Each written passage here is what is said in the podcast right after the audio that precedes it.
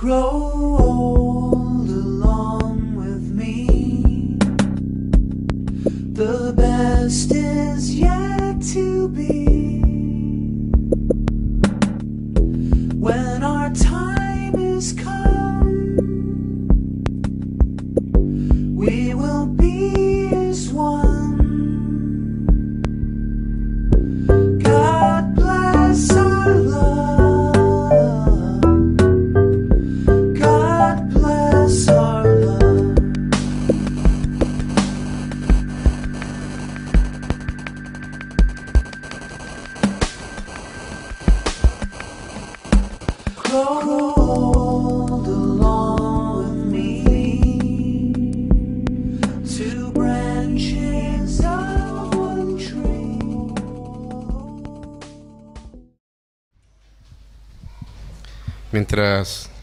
Van a, hasta el segundo piso, yo quiero, eh, tal vez también antes de, comenzar, poder... eh, partimos un poco más tarde por, por causa de unos problemas con, con la presentación y eso también incluye eh, lamentablemente los, digamos, el destacar los puntos que vamos a estar tratando hoy día. Por lo tanto, yo les voy a pedir una mayor eh, atención al desarrollo también de lo que vamos a estar, eh, se va a estar exponiendo, porque ayuda bastante el tener los puntos ahí, pero eh, por algún motivo no fue posible que cargara completamente la, la presentación. Así es que les voy a pedir eso, ah, que pu- puedan acompañar de digamos el, un seguimiento atento a, a la exposición de, de la palabra del Señor. Y dicho eso, les invito a abrir sus Biblias ahí en el Cantar de los Cantares. En el capítulo 5 vamos a leer los versículos 2 al 8. Cantares 5, versos 2 al 8. Dice la palabra del Señor, yo dormía, pero mi corazón velaba, y oí una voz, mi amado estaba a la puerta. Hermana, amada mía, preciosa paloma mía, déjame entrar. Mi cabeza está empapada de rocío, la humedad de la noche corre por mi pelo. Ya me he quitado la ropa, ¿cómo volveré a vestirme? Ya me he lavado los pies, ¿cómo ensuciarlos de nuevo? Mi amado pasó la mano por la abertura del cerrojo, se estremecieron mis entrañas al sentirlo. Me levanté y le abrí a mi amado. Gotas de mirra corrían por mis manos, se deslizaban entre mis dedos y caían sobre la aldaba. Le abrí a mi amado, pero ya no estaba allí, se había marchado, y tras su voz se fue mi alma. Lo busqué y no lo hallé, lo llamé y no respondió. Me encontraron los centinelas mientras rondaban la ciudad, los que vigilan las murallas. Me hirieron, me golpearon, me despojaron de mi manto. Yo les ruego, mujeres de Jerusalén, que si encuentran a mi amado, le digan que estoy enferma de amor. Los invito a que podamos orar. Padre Celestial, agradecemos tu palabra. Gracias Dios por la oportunidad que nos das de acercarnos a ella y rogándote Señor una vez más que tu Espíritu Santo que inspiró estas palabras hoy día también ilumine nuestra mente para poder nosotros comprender de mejor manera lo que tú nos quieres decir. Oramos Señor en el nombre de Cristo tu Hijo. Amén. La semana pasada tuvimos, eh, junto con la celebración del 18, la presencia del pastor eh, David Vilches, es pastor de la Quinta Iglesia Presbiteriana de Santiago, y él nos hizo una, probablemente una muy buena exposición, casi una clase magistral, sobre los versículos anteriores, ¿ah? el capítulo 4 del libro de Cantar de los Cantares, que hasta ese momento es uno de los, una de las secciones más eróticas de este canto erótico, de este canto de amor, de este canto de eh, mostrar una relación de pareja conforme a la voluntad de Dios. Y el pastor nos mostraba justamente que eh, el hecho que se está relatando, esta historia que se está contando, está justamente eh, como una forma de manifestar lo que podríamos denominar una luna de miel. Anteriormente habíamos visto también cómo eh, Salomón escribe y plantea lo que necesariamente tiene que haber en el momento de celebrar un matrimonio. Entonces tenemos aquí sí un orden cronológico, eh, ya hemos hablado sí antes de que no todo el libro del Cantar de los Cantares está ordenado cronológicamente, pero sí acá nosotros vemos una, una crónica de una u otra forma, vemos que hay hechos correlacionados unos con otros, y en este sentido, Salomón acá nos está mostrando entonces la, ceremonia de matrimonio, qué cosas debe incluir, luego el disfrute y el goce de los amantes, de los esposos en la luna de miel, y en esta oportunidad nosotros estamos centrando a lo que podría denominarse lo que viene después de la luna de miel, o, como lleva por título esto, cuando se termina la luna de miel. Eh, ¿Cuántos de los casados tuvieron una luna de miel, no importa dónde, ¿ah? pero ¿cuántos tuvieron una luna de miel? Que, que levanten la mano, por favor. ¿ah? Algunos no quieren levantar la mano. ¿ah? Allá, levantan las dos manos, así lo pasaron terrible bien ¿ah? para la luna de miel. La luna de miel creo que se ha instituido de una u otra forma también como una parte de la celebración, un anexo a la celebración del matrimonio. Y sabemos que hay mucha gente que claramente ha disfrutado de eh, lugares paradisíacos, ¿ah?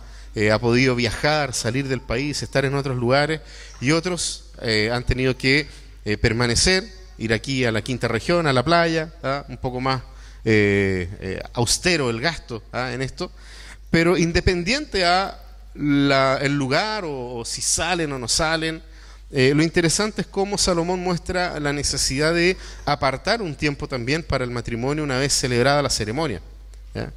Pero lo interesante del texto que nosotros acabamos de leer acá, acabamos de leer acá es que Salomón también nos empieza a mostrar la realidad después de este tiempo especial y particular que es la celebración de una ceremonia eh, matrimonial y luego la luna de miel. ¿Qué es lo que pasa después? ¿Qué es lo que pasa cuando eh, de una u otra forma también, como se dice, entramos o volvemos a la vida real? Volver a la rutina qué tipo de cosas comienzan a suceder cuando el matrimonio comienza a descubrir el, carácter rutinario de esta relación matrimonial. El despertar todos los días con la misma persona al lado y no radiante como la novia que conocimos. ¿Para qué hablar del novio? ¿Sí? Eh, Salomón no se queda con simplemente lo, lo bonito, sino que el texto bíblico nos está necesariamente llevando a que nosotros comencemos también a hacernos las mismas interrogantes que nos plantea el texto que acabamos de leer. ¿Por qué? Porque cuando termina la, luna de miel, nosotros vemos de que eh, el hecho de, por ejemplo, volver a las responsabilidades, trabajo, al volver a la responsabilidad de mantener el hogar, cuando volvemos a, a ese tipo de rutina, vemos de que ciertas expectativas no se logran, no se alcanzan. De que hay ciertas expectativas que lamentablemente no son cumplidas o eran demasiado elevadas las expectativas y al momento de comenzar la vida matrimonial se sintieron totalmente de una u otra forma defraudados el uno del otro. Y ahí es donde surgen preguntas como por ejemplo, ¿es esta persona realmente la que yo quiero que me acompañe el resto de mi vida? Y comenzamos nosotros a cuestionarnos estas cosas en los matrimonios. Surgen las preguntas como, ¿para esto firmé? ¿Por ese motivo? ¿Eh? Algunos miran para el lado y dicen, ¿para esto? ¿Eh? Pero interesante es que en ese sentido la Biblia es bastante cercana y transparente con lo que ocurre. Porque claramente nosotros lo vamos a ver cómo Salomón entreteje dentro de esta, esta forma de poesía justamente estos temas. Porque la pregunta, ¿me habré equivocado de casarme con la persona que me casé? Es una pregunta que en algún momento todos los matrimonios se la han hecho. ¿Mm? Y aquí tal vez podría ser bueno saber de que si aún no te has hecho estas preguntas, no te preocupes porque te las vas a hacer. Va a llegar el minuto en que te vas a hacer esa pregunta.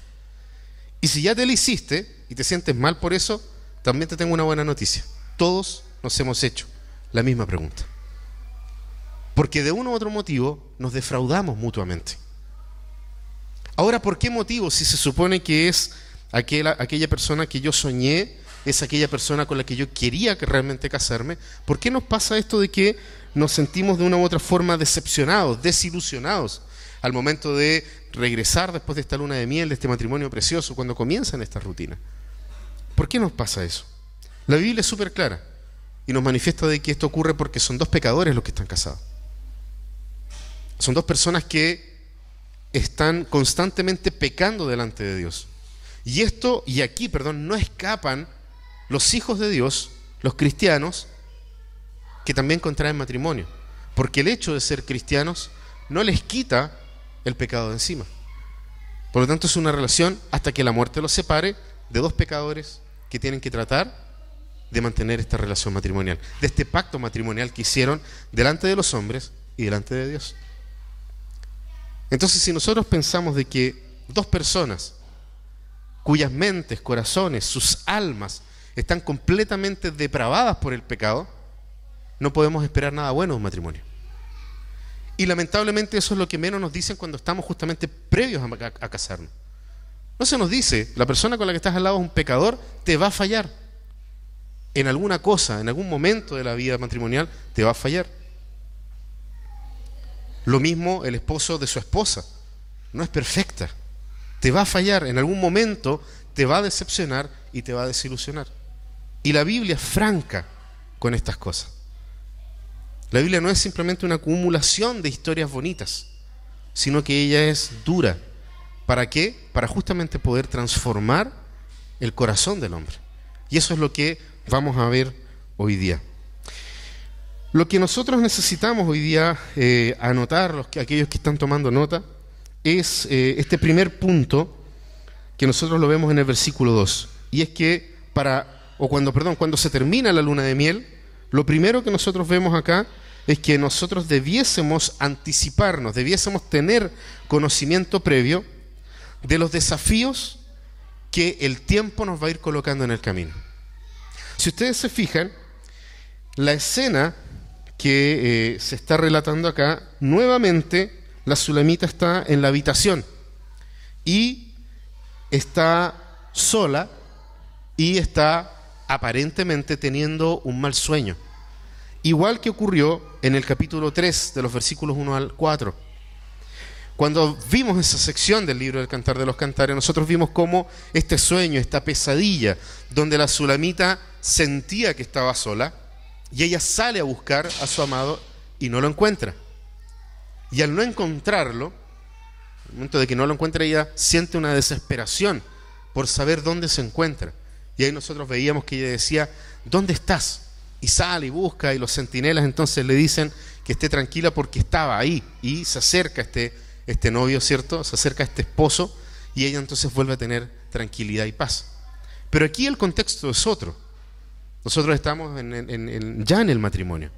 Y se supone que, y probablemente tú te ha pasado también, los que estaban de novios y luego se casaron, esta sensación de que, ok, hay una serie de cosas que tal vez a mí me, me, me asustan un poco del matrimonio, me asusta pero me gusta, como dice una canción por ahí, pero a pesar de ello, me atrevo y doy el paso, contraigo el matrimonio, y ahí entonces tal vez estos miedos se van a esfumar. Hay mucha gente que piensa así. Sí, le falta madurar en tal cosa en su vida, pero en el matrimonio podemos arreglarlo. Entonces nos casamos pensando de que con mucho esfuerzo vamos a poder cambiar aquellas cosas que ya sabemos de que la persona tal vez no, no encajan muy bien en su vida. Cosas que probablemente nos asustan, nos dan temor, pero tenemos como ese optimismo de decir, no, yo puedo cambiarlo o no, yo puedo cambiarla. Pero lamentablemente, insisto, son dos pecadores que se enfrentan en el matrimonio. Y que lo más probable es que te pases el resto de tu vida sufriendo aquellas mismas cosas. ¿Por qué? Porque el corazón del hombre por sí solo está imposibilitado de poder entregar realmente lo mejor de sí, por mucho esfuerzo que le pongamos. Y sí, tú puedes tal vez pasar temporadas ¿ah? Si, digamos, si no has tenido una- un encuentro con tu Creador, si no has tenido un encuentro con Dios, probablemente tú sí vas a poder sustentar una relación de una forma muy eh, eh, buena o sin mayores contratiempos. Pero créeme, eso no te va a durar toda la vida. Porque ni siquiera aquellos que se han encontrado con, con Cristo han podido también cambiar este tipo de cosas. La Sulamita aquí está en ese contexto y ella está casada y el temor vuelve a surgir. El temor de la soledad vuelve a rondar la mente y el corazón de la Sulamita. Fíjense ustedes que ella se pregunta. Ella dice, yo dormía, pero mi alma velaba. La pregunta que comienza a, a- tal vez a darnos vueltas por ahí es justamente, ¿dónde está Salomón? Es la misma pregunta que ella se hace, tal vez. ¿Dónde está Salomón? Porque fíjense ustedes que en el relato ella dice que está sola. Ustedes fijan en el versículo 2, dice, dormía, mi corazón velaba, oí una voz, mi amado estaba a la puerta. Él viene llegando de algún lugar. Pero aquí las preguntas que nosotros podemos de una u otra forma inferir, por lo que vamos a ver en el desarrollo posterior también del mismo texto, apuntan justamente a este asunto de cosas que ocurren en el matrimonio, por eso decimos nosotros al principio, poder tener la percepción, o, más que la percepción, tener la eh, mente eh, despierta respecto de que hay desafíos que el tiempo de matrimonio, que el desarrollo del matrimonio se nos van a ir planteando. Y uno de ellos justamente qué es lo que pasa cuando volvemos a esta rutina y por causa, por ejemplo, del trabajo, nosotros no podemos tener tiempo juntos, por ejemplo. Y ahí eso comienza, ¿se acuerdan ustedes cuando hablábamos sobre los pequeños problemas que podrían minar las bases del matrimonio? Aquí nosotros estamos viendo aplicaciones más prácticas de aquello, desde la misma poesía de Salomón. Tal vez la Sulamita se pregunta, ¿va a llegar tarde otra vez? Esposa, ¿te has hecho esa pregunta alguna vez? ¿Será realmente necesario de que trabaje hasta tan tarde?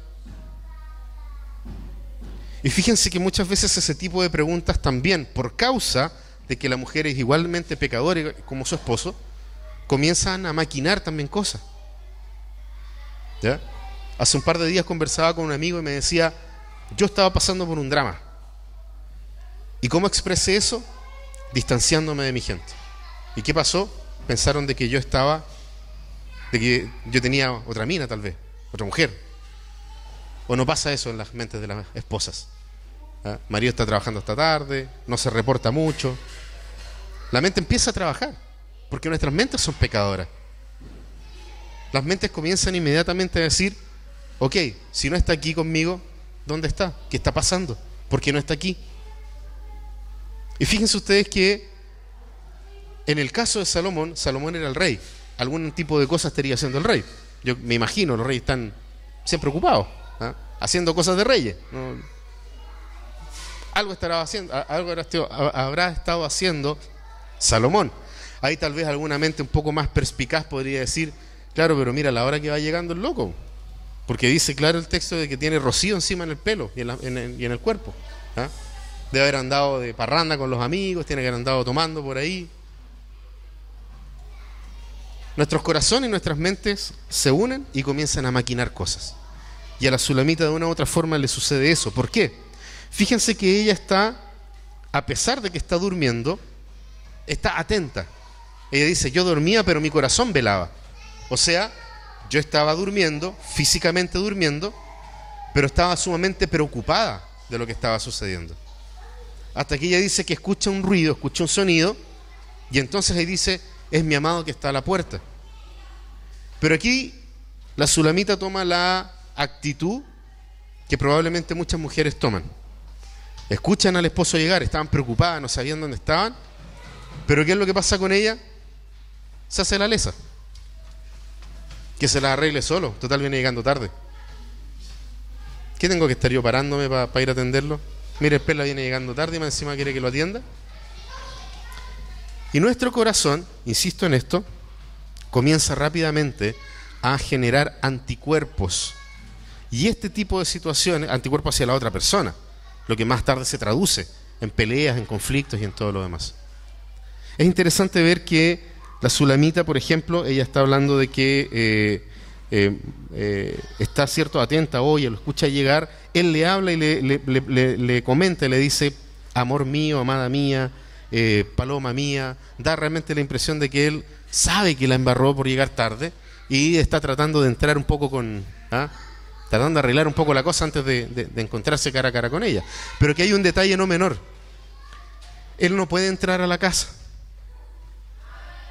¿Por qué eh, no podría entrar a la casa Salomón? Porque le cambiaron la chapa a la puerta. ¿ah? O nunca han escuchado decir, llegáis tarde de nuevo y te, le cambio la chapa a la puerta. A Salomón le pasó. ¿ah? A Salomón le pasó de que queriendo entrar no pudo. ¿Por qué? Porque la sulamita estaba tan molesta, tan enojada, que le pone traba por dentro de la puerta. Dice, este desgraciado hoy día no duerme conmigo. No se mete a la cama ni por si acaso. Que se quede a dormir afuera o que se quede durmiendo en el sofá. Puede golpearle la espalda a su amigo que está al lado. Fíjense, hermanos, cómo el texto, independiente de la forma en que lo dice, está queriendo presentarnos un conflicto. O al menos el cómo se genera un conflicto. Y por ahí está la riqueza de cómo componen justamente esta parte. Fíjense que eh, cuando él la, trata con estas palabras, eh, digamos, no, podemos nosotros simplemente decir, no, aquí Salomón está tratando de ser salamero, porque la intención del texto no es esa. Salomón está expresando algo que ya había dicho anteriormente respecto de ella. La había tratado de hermana mía, amada mía, paloma mía. Él ya le había dicho estas cosas. ¿ah? Y dentro de la literatura hebrea, sobre todo en la poesía, cuando se usa en este tipo de eh, retórica y se vuelve a insistir en lo mismo, se nos está manifestando algo que proviene desde dentro, un sentimiento profundo del corazón. Salomón aquí simplemente no está teniendo esta actitud que yo decía hace un rato atrás de eh, tal vez Salomón está tratando de entrar ahí calladito, que no, que no cachen que estaba llegando. No, él tiene una convicción respecto de su esposa. Y algunos teóricos bíblicos realmente indican que con esto Salomón está manifestando que efectivamente él no está en juerga con los amigos, él no está metido con otra mujer, sino que simplemente por causa de lo que significa para él mantener su hogar, estar trabajando, llega tarde a la casa. Pero aquí no es solamente la primera vez. Lo que está tratando de mostrar el texto es, después de la, de la, luna de miel, después de la celebración del matrimonio, estas cosas se hacen una constante y nos generan conflictos que a la larga van minando el, desarrollo del matrimonio. Y generan ahí ese tipo de roces. Salomón no logra su objetivo, está claro en el, en el texto. Eh, y esto puede ser, y para poder recalcar el punto, lo que estaba recién diciendo, porque él ha fallado no solamente en la ausencia, ¿eh? o como diría un, uno de los, de los grandes filósofos que a mí me gusta escuchar, Coco Legrand, eh, la falta de la presencia presente, esa presencia real, el compartir con la persona. Salomón aquí, a través de este texto, nos está mostrando que él ha fallado no solamente en la cantidad de tiempo, que ha pasado con su mujer, sino que también en la falta de comunicación entre ellos. Habiendo comunicación, difícilmente la sulamita le pone el pestillo a la puerta, porque dice, no, ha estado toda esta semana con mucho trabajo. Pero eso es, es necesario que haya comunicación. De otra forma, nuestros corazones pecadores nos van a llevar a pensar mal del otro. Es necesaria la comunicación, ya lo habíamos comentado también en predicaciones anteriores. Salomón también ha fallado en términos de la sensibilidad. No nos olvidemos de que él ya había entregado hacia ella a través de palabras muy bonitas todo lo que ella significaba para él. Salomón no era un tipo insensible. Pero pese a todo el esfuerzo, él seguía faltando en este tipo de cosas tal vez. ¿Y por qué no? A través del el tipo de caricia, pero no la caricia sexual, sino que la caricia del contacto. Que digámoslo bien también, a muchos hombres nos cuesta, nos es difícil dar cariño, que no sea el cariño sexual.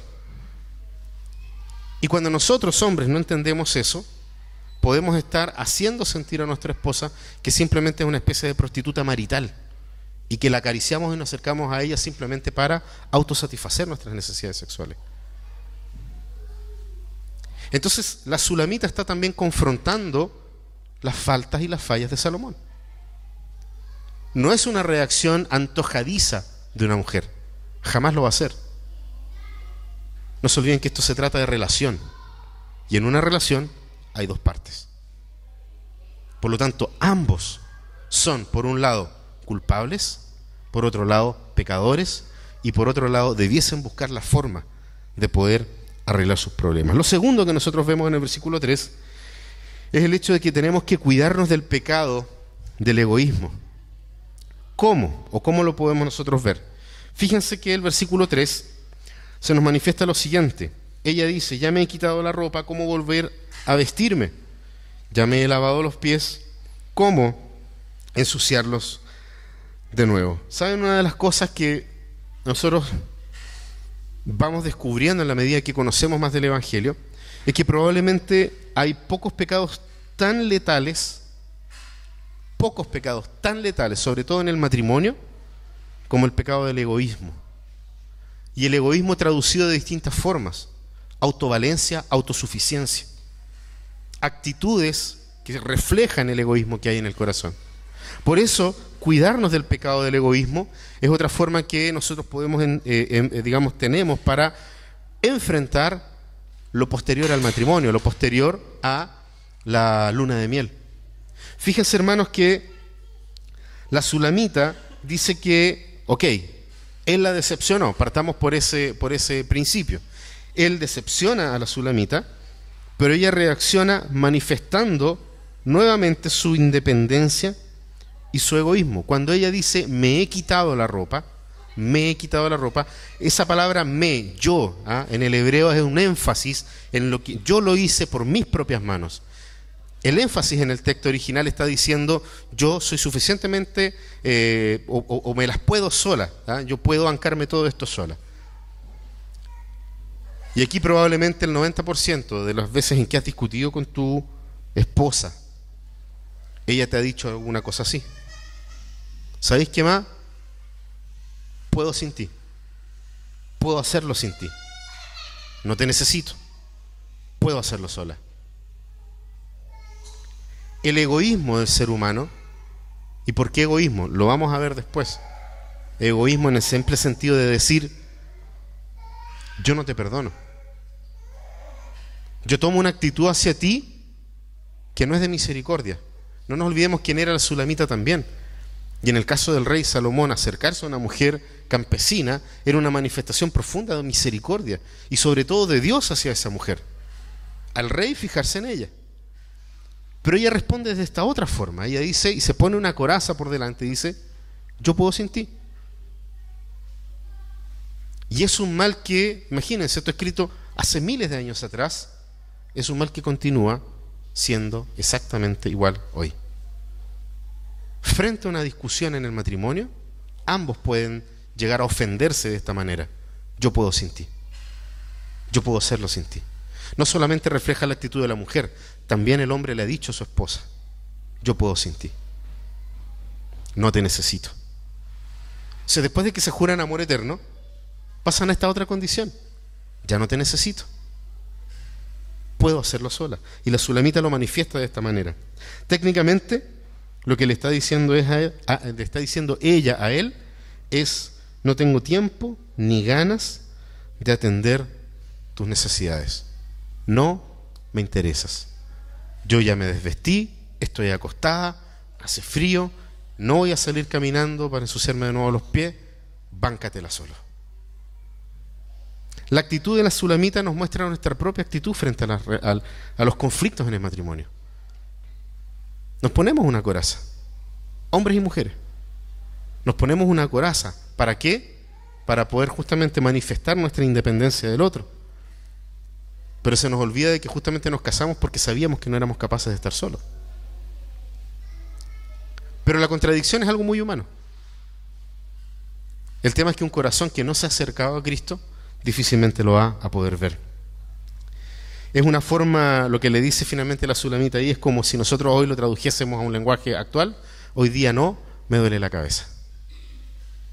Ella no está queriendo atender bajo ningún aspecto y en ninguna área la vida de su esposo. Pero ojo, ¿por qué ocurre eso? Porque Salomón también faltó. Porque Salomón también falló en su función de, de, esposo. Porque Salomón también la dejó sola. Porque Salomón no le atendió a ella primeramente. Y saben una cosa en ese sentido, nuestras esposas se parecen a nosotros. Nuestras esposas son el reflejo de nosotros, varones, hombres. Porque si seguimos la lógica del reino de Dios, como la iglesia refleja a Cristo, nuestras esposas nos reflejan a nosotros. Por lo tanto, todo lo que te molesta de tu esposa es un reflejo tuyo. Es un reflejo de tus faltas delante de Dios frente a tu esposa. De otra manera, si nosotros realmente nos ciñéramos a lo que dice la Escritura, este tipo de cosas serían cada vez menores, porque tampoco podemos nosotros exculpar a la mujer. Porque aquí es súper claro, ella toma una actitud autosuficiente. Y en esa actitud autosuficiente le está diciendo a él, ok, me fallaste y todo, no te necesito. ¿Se dan cuenta cómo no necesariamente es culpa siempre de uno, sino que ambos tienen responsabilidad en esto? Pero sí hay un detalle. El matrimonio que se está construyendo en base a lo que la escritura dice, nosotros varones tenemos una responsabilidad, porque nuestra función es ser como Cristo con la iglesia. Y si nuestras esposas no están siendo aquellas mujeres que reflejan el, amor de Cristo, algo no estamos haciendo nosotros bien. No puedo yo hablar con esa misma seguridad de los matrimonios fuera de la iglesia, fuera de Cristo. Pero el matrimonio cristiano lo sabemos así, el apóstol Pablo lo dice. Entonces nosotros tenemos que ser o estar atentos a esto. Fíjense que John Piper lo manifiesta de la siguiente manera. Dice, por lo tanto, esposos, hagan crecer sus raíces por la fe en Cristo como una forma de solucionar estos asuntos, mediante la, el Evangelio, perdón, hasta que se vuelvan personas más misericordiosas hacia sus mujeres. Esposas, hagan crecer sus raíces por la fe en Cristo mediante el Evangelio hasta que se vuelvan personas más misericordiosas con sus esposos. El trabajo mancomunado que Cristo quiere para los matrimonios que se están sustentando en Él, que se están basando en Él. Por lo tanto, aquí ya cabe poder hacernos una pregunta a nosotros. ¿Estás tú como matrimonio enfrentando una crisis matrimonial? ¿Cómo está tu relación con Cristo? Es lo primero que deberías preguntarte. Al principio de esta serie colocamos nosotros un, triángulo equilátero aquí en, la pantalla, donde se nos mostraba justamente que Dios está en, la parte alta del, triángulo y el matrimonio son las otras dos vértices de este triángulo. Si nosotros nos acercamos a Dios, la distancia entre nosotros es menor, pero si nosotros nos alejamos de Dios, la distancia entre nosotros también va a ser mayor. Buscar en el Evangelio, a través del Evangelio, el poder volver a conectarnos. ¿Para qué? Para cuidarnos de este pecado que es constante en el desarrollo del tiempo dentro del matrimonio. Después de la luna de miel, después de lo lindo, nosotros sabemos que durante el tiempo vamos a fallar y fallamos porque somos seres egoístas. Somos pecadores. Lo tercero que lo vemos en el versículo 4 al 6. A pesar de esto, a pesar de que tenemos pecado de egoísmo, tenemos que esperar, perdón, temporadas de remordimiento. Y esto es bueno, y vamos a hablar de, de remordimiento y luego de arrepentimiento. Estas dos cosas podrían estar juntas, pero las vamos a separar para poder entenderlas un poco mejor. Estas temporadas de, rendimiento, de remordimiento perdón, son justamente aquellas situaciones perdón, en el matrimonio donde nosotros tenemos la percepción de que hemos fallado y tratamos de una u otra forma de arreglar la embarrada que nos pegamos.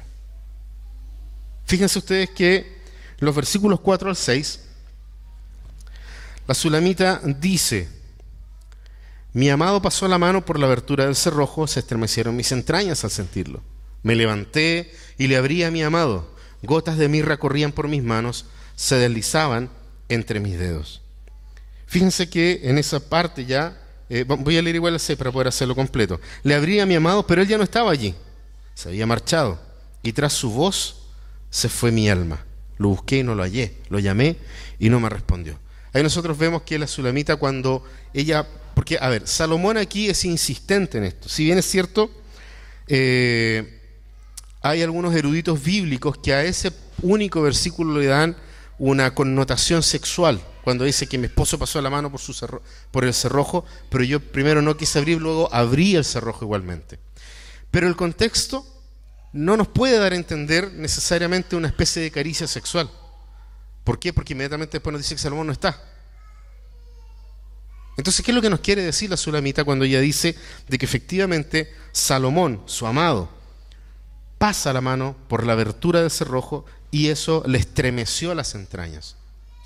Fíjense que lo interesante acá es que la Sulamita se está sintiendo o está sintiendo remordimiento. ¿Por qué? Porque Salomón no simplemente dijo, amor, déjame entrar, por favor. No, quédate afuera. Bueno, ya, y se fue. Salomón insiste. Insiste, pero tampoco insiste de la forma en que probablemente tú has insistido, golpeando la mesa. Salomón insiste de una manera sumamente amorosa, porque él trata de abrir. ¿Para qué? Para que ella no tenga que levantarse. Busca servirla. Ok, no te queréis levantar, yo me las trato de arreglar y trata de dárselas de cerrajero. ¿ah? También era cerrajero Salomón. era arquitecto, artesano, rey, la hacía toda. ¿ah? Al arco también. Eh, decía. Pasa la mano por el cerrojo. Ella escucha que él intenta abrir. Y ante la insistencia, ¿qué es lo que le pasa a ellos? Siente un remordimiento profundo. Se me estremecen las entrañas. ¿Y qué es lo que piensa ella? Pobrecito. Pucha, pobrecito, se está mojando afuera. ¿Eh? Nosotros tenemos de repente asociada la idea del rocío con la mañana. Pero me puse a leer un poco sobre las condiciones en el desierto. Y es interesante que en el desierto el rocío cae como a la medianoche. Así que Salomón está llegando más medio a las 12. ¿eh? A medianoche está llegando Salomón. Pero que te caiga el rocío encima en el desierto, donde la variación térmica es altísima, este compadre se a congelar de frío afuera. Entonces hay varios temas para la Sulamita que le pasan en ese minuto cuando siente de que Salomón no se dio por vencido y entonces trata de abrir igualmente la puerta. Se le conmueven las entrañas. ¿ah? Y efectivamente es como si ella dijera, pobrecito, se va a mojar, mejor me levanto. Pero lo interesante es que ella al levantarse, porque siente este remordimiento, al levantarse, dice que, digamos, lo que ella está expresando acá es que ella finalmente igual se perfuma para recibirlo. O sea, 13-13 con Salomón. A buen entendedor, pocas palabras. Ella inmediatamente toma la actitud y dice, este loco va a entrar igual. Si está insistiendo, va a entrar igual. Le pasa esto ¿por porque lo ama. Y porque lo ama, entonces rápidamente ella se ungüenta, que era una costumbre muy típica antes del acto, sexual en la antigüedad. Se pone estos perfumes ¿ah? y, es tan rápido todo que ella corre y dice que todavía le gotean los perfumes en las manos, abre la puerta y Salomón se fue. Salomón ya no está. Ahí punto en contra para Salomón. El en el capítulo anterior, el 80% del capítulo la alabó y le dijo cosas bonitas para que ella reaccionara en un versículo y en el siguiente vamos entonces y tengamos intimidad sexual. El loco era persistente, pero aquí se fue. ¿Se dan cuenta cómo también es pecador el corazón de Salomón? Insiste, trata y todo, pero a pesar de ello, se va. Y se, se fue. Y al irse, ella inmediatamente se desespera. Y ese remordimiento que la hizo ponerse en pie y tratar de abrir la puerta, ella lo sella diciendo en cuatro oportunidades. La, traducción de la, de la NBI se queda corta ahí, traduce tres veces el decir mi amado. Ella dice cuatro veces mi amado. Fíjense que ella lo manifiesta de esta forma. Dice, mi amado pasó la mano por la abertura del cerrojo. Se estremecieron mis entrañas al sentirlo. Me levanté y le abrí a mi amado. Gotas de mirra corrían por, mis manos. se deslizaban entre mis dedos y caían sobre la aldaba. Le abría a mi amado, pero, dice la, la- la- la versión, digamos, original, pero mi amado no estaba allí. Ella cuatro veces dice mi amado, así como él le dijo anteriormente, amada mía. Hay una correspondencia en este amor. Y cuando hay correspondencia en el amor y hemos fallado, cuando todo, porque de alguna u otra forma todos nos hemos hecho, o hemos dicho, o hemos pensado, no debía ser o no debía haber dicho lo que dije. Si tú eres como yo, te ha pasado más de 10 veces desde que nos levantamos día en la mañana y llegamos aquí al templo, a la iglesia. Solo en ese rato ya nos hemos dicho, no, no debía haber dicho esta cuestión a mi esposa o a mi esposo. Lo que nos está mostrando es ese remordimiento, pero es un remordimiento que no se queda simplemente ahí. No es un remordimiento que simplemente se queda en esta actitud de, entonces ahora voy y tratamos de arreglar las cosas. No, se fue. Ah, entonces que, que no vuelva. Ah, entonces que, bueno, está bien, pues, allá él, pues. Él, tendrá, sabrá dónde, dónde dormir en la noche. Fíjense que el versículo 7 nos comienza a mostrar otra cosa. El remordimiento, que es algo que cualquier persona puede sentir cuando ha fallado, cuando se dio cuenta de que la embarró, conduce al arrepentimiento. Déjenme leer, por favor, acá, en Segunda de Corintios, en el capítulo 2,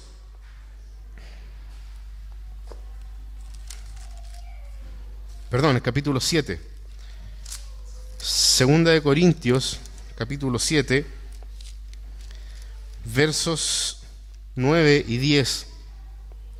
Sin embargo, dice el apóstol Pablo, ahora me alegro, no porque se hayan entristecido o que hayan tenido remordimiento, sino porque su tristeza los llevó al arrepentimiento. Ustedes se entristecieron tal como Dios lo quiere, de modo que nosotros, perdón, de modo que nosotros de ninguna manera los hemos perjudicado. La tristeza que proviene de Dios produce el arrepentimiento que lleva a la salvación, de la cual no hay que arrepentirse, mientras que la tristeza del mundo produce la muerte. El apóstol Pablo acá nos está mostrando una realidad humana. El remordimiento proviene también de Dios. Si Dios nos hizo su imagen y semejanza, y una persona que no conoce a Dios siente remordimiento, es porque fue creado imagen de Dios igual. Lo que nos habla de una ley moral superior a todos, superior al universo mismo. Dios establece qué es lo bueno y qué es lo malo. Y una persona al enfrentarse a algo que está haciendo mal, hay remordimiento, como Dios quiere. Pero, dice el apóstol Pablo, el remordimiento que proviene de Dios genera algo más. Algo un poco más que, que remordimiento. Y eso es el arrepentimiento. Fíjense en el versículo 7. Y esa es la cuarta, el cuarto punto. Recibir los golpes que causan el arrepentimiento. O que conducen al arrepentimiento. Versículo 7. Me encontraron los centinelas mientras rondaban la ciudad, los que vigilan las murallas, me hirieron, me golpearon, me despojaron de mi manto. Suena fuerte, suena terrible y pareciera ser un- un- una, una- una acusación de violencia eh, hacia la mujer. Pero estamos lejos de eso. Al ser poesía, no hay literalidad en el asunto de las heridas, ni tampoco en los golpes que se están relatando acá. Lo primero que nosotros tenemos que entender era cuál es la función de los centinelas para poder comprender bien a lo que se nos está diciendo. Y ahí yo los invito por favor a que me acompañen a el libro de Ezequiel.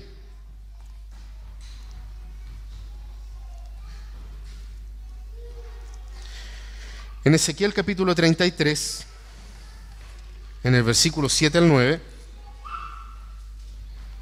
dice, a ti hijo de hombre te he puesto por centinela al pueblo de Israel. Ahí está hablando de la misma palabra. Ah, en otras traducciones dice atalaya. ¿ya? El atalaya, que no es la revista de los, de los eh, estos primos perdidos por ahí. ¿ya? A ti, hijo de hombre, te he puesto por centinela del pueblo de Israel. Por tanto, oirás la palabra de mi boca y advertirás de mi parte al pueblo. Cuando yo le diga al malvado, vas a morir, si tú no le adviertes, le está hablando al centinela, y aquí está la función del centinela, si tú no le adviertes que cambie su mala conducta, el malvado morirá por su pecado, pero a ti pediré cuentas de su sangre.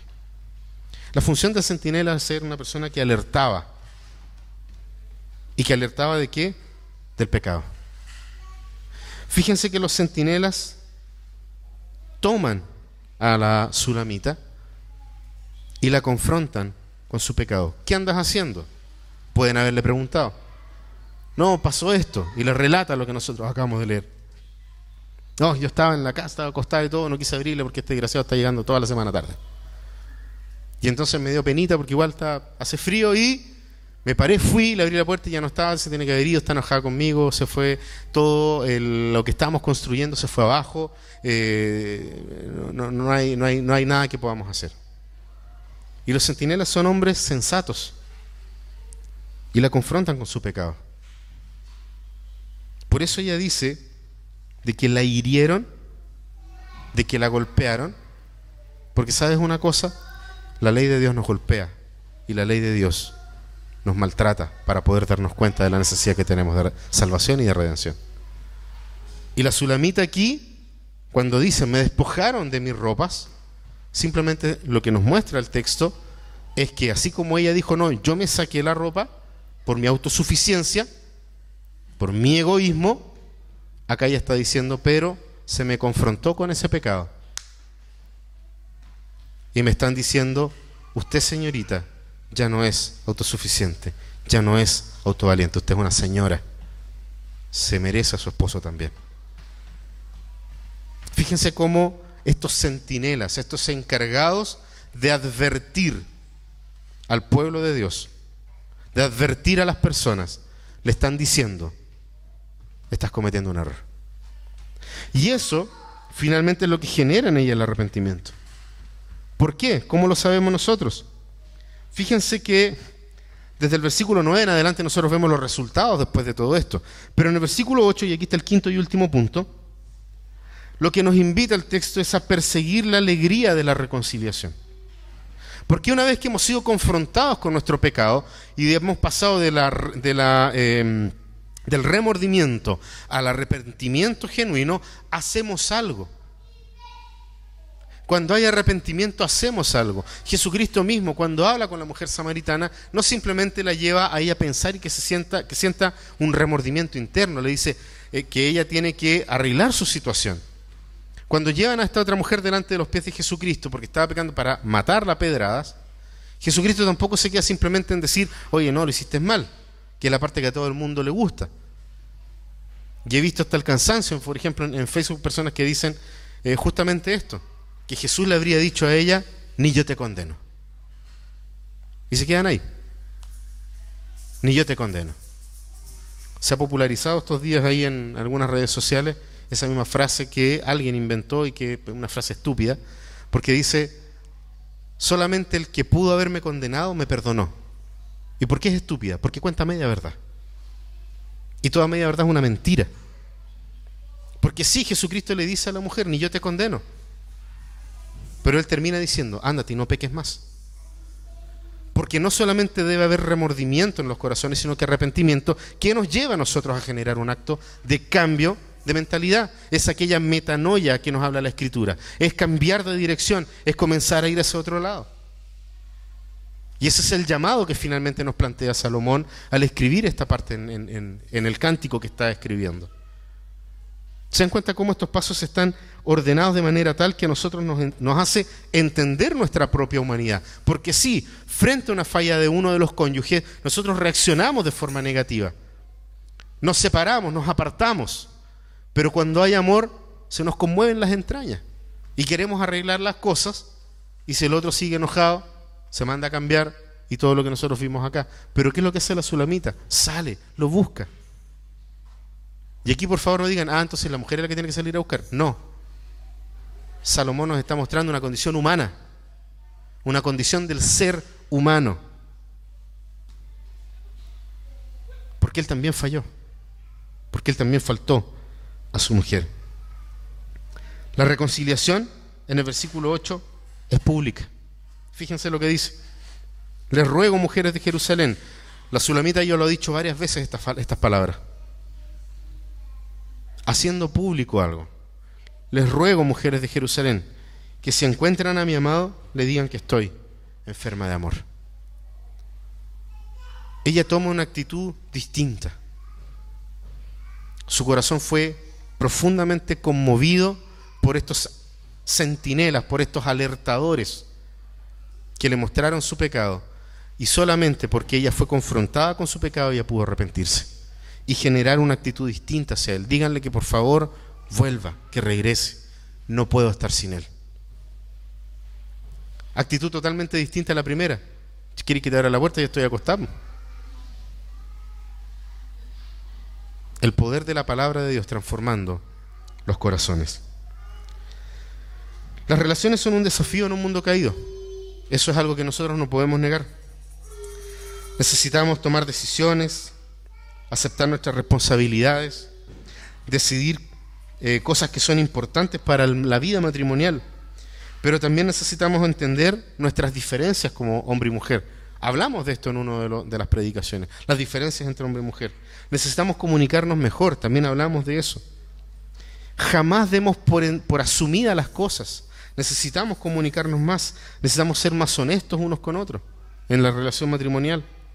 Pero por sobre todas las cosas necesitamos aceptarnos como somos en Cristo.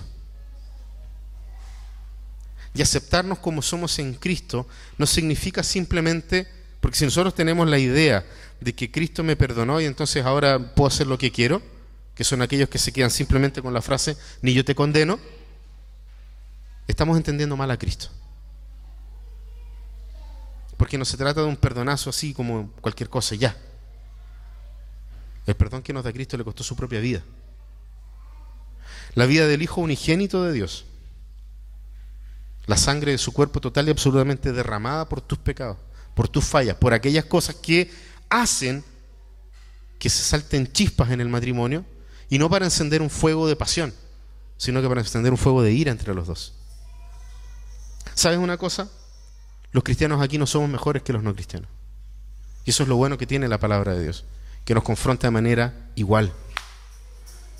Pero sí, aquel que cree en Dios, aquel que cree en Jesucristo, aquel que ha aceptado esta condición que supera nuestro entendimiento de que Cristo murió por ti y murió por mí, corremos con una ventaja. ¿En qué sentido?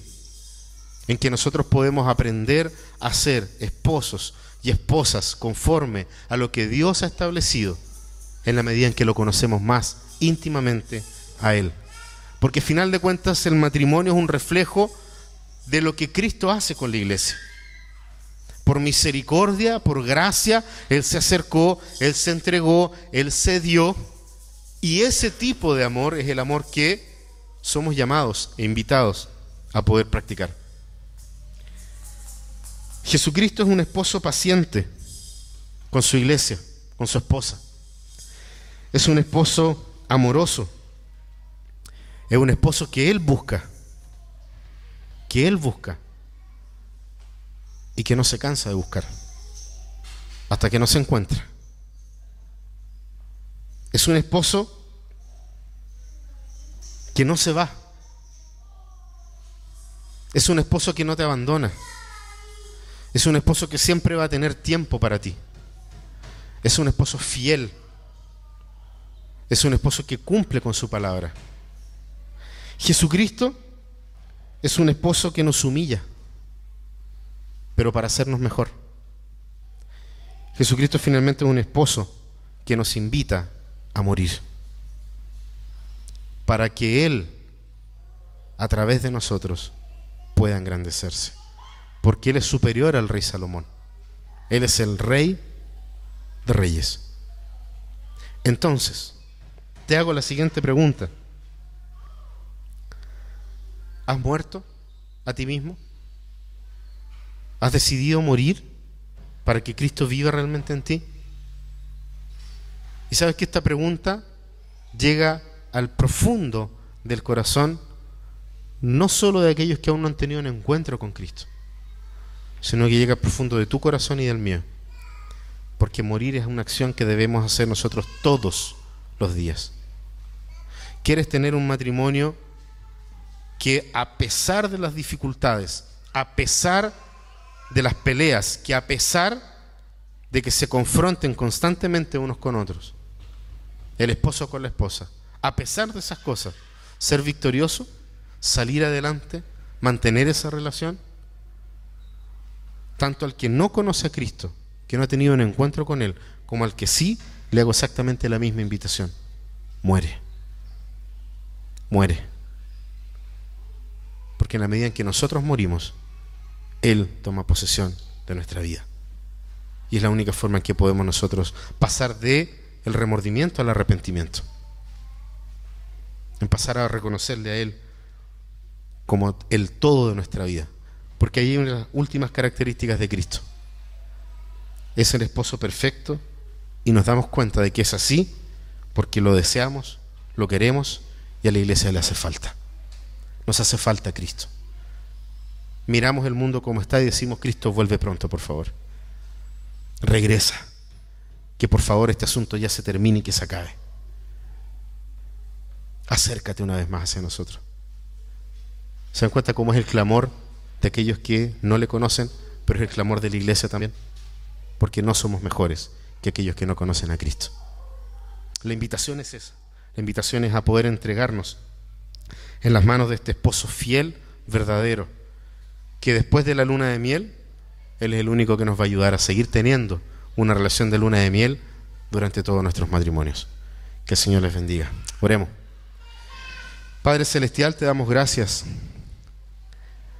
porque tu palabra sí nos confronta, pero también nos restaura y nos trae tranquilidad y paz. Yo te ruego, Señor, que tu Santo Espíritu, a través de tu palabra,